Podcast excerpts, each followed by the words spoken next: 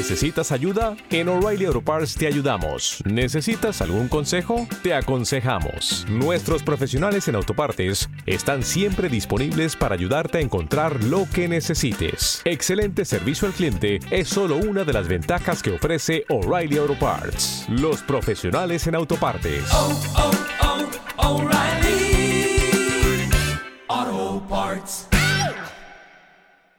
Si te gusta este programa y lo escuchas desde la plataforma o la aplicación de iVoox, te pedimos que le des al botón me gusta que acompaña este audio. Si lo haces desde otra plataforma y también quieres, puedes hacerlo buscándonos en iVoox.com. Rocío Baninkoff, el crimen de Alcácer, el asesino de la baraja, son casos que en su día ocuparon titulares y que Crónica en Negro repasa con los sonidos y testimonios de sus protagonistas. De la mano de Miguel Ángel Espada hay un nuevo episodio disponible cada primero de mes en iVoox. Y puedes seguirlo también en Facebook buscando Crónica en Negro y en Twitter en la cuenta arroba mespaznar.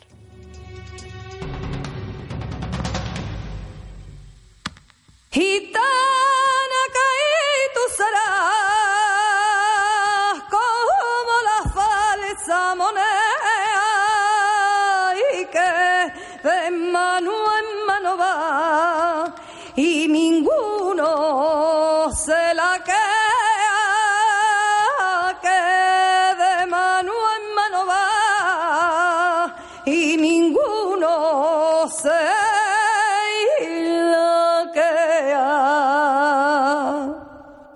Hola y bienvenidos a un nuevo formato para Crónica en Negro. Bienvenidos a estas crónicas en formato mini. Las informaciones que hay en este podcast han sido recogidas de páginas web y noticias relacionadas que siguen disponibles en distintos periódicos online, donde trataron las noticias de los sucesos que voy a contaros. En este nuevo formato de programa no tendréis grabaciones sonoras ya que la intención es la de contaros aquellos casos de la crónica negra en nuestro país que aunque no tuvieron relevancia en muchos medios o no se encuentran a día de hoy documentos sonoros, tengan también su espacio en este programa.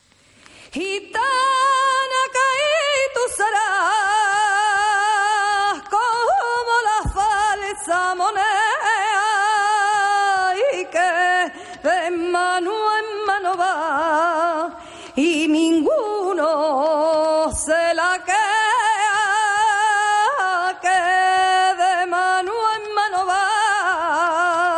y ninguno se la queda. El lunes 16 de enero de 1956, el periódico La Verdad de Murcia abría sus páginas con la noticia del hallazgo de dos cuerpos sin vida en la mañana del domingo, día 15, en una playa de Mazarrón, localidad costera y punto vacacional muy importante.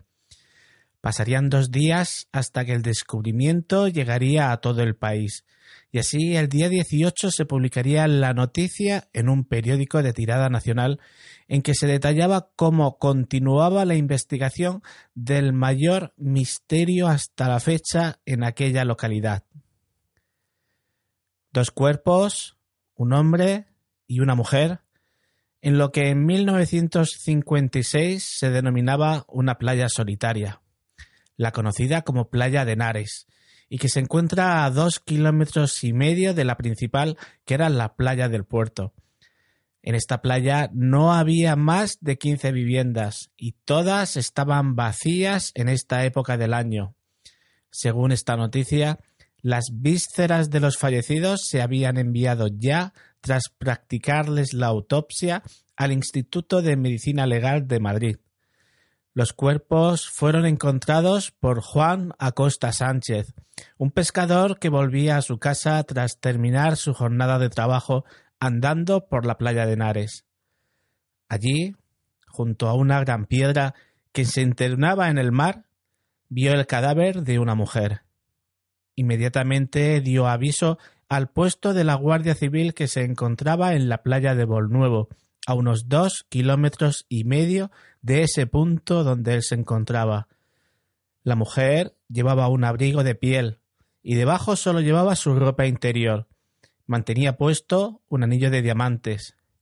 A unos doce metros de donde se encontraba ella estaba el cadáver de un hombre, cuyo reloj se había parado por el agua y que marcaba las diez menos cuarto. Sobre la piedra también encontraron una botella de coñac y tres copas vacías con forma de globo y cristal grueso, dos de ellas con un residuo muy parecido a la sal gorda.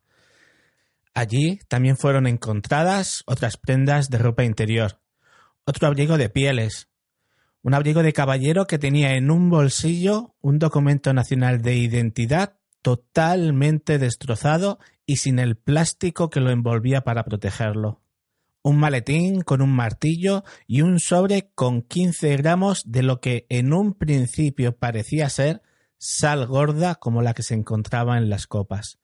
Un ejemplar del periódico Nueva Rioja de Logroño con fecha de 1953.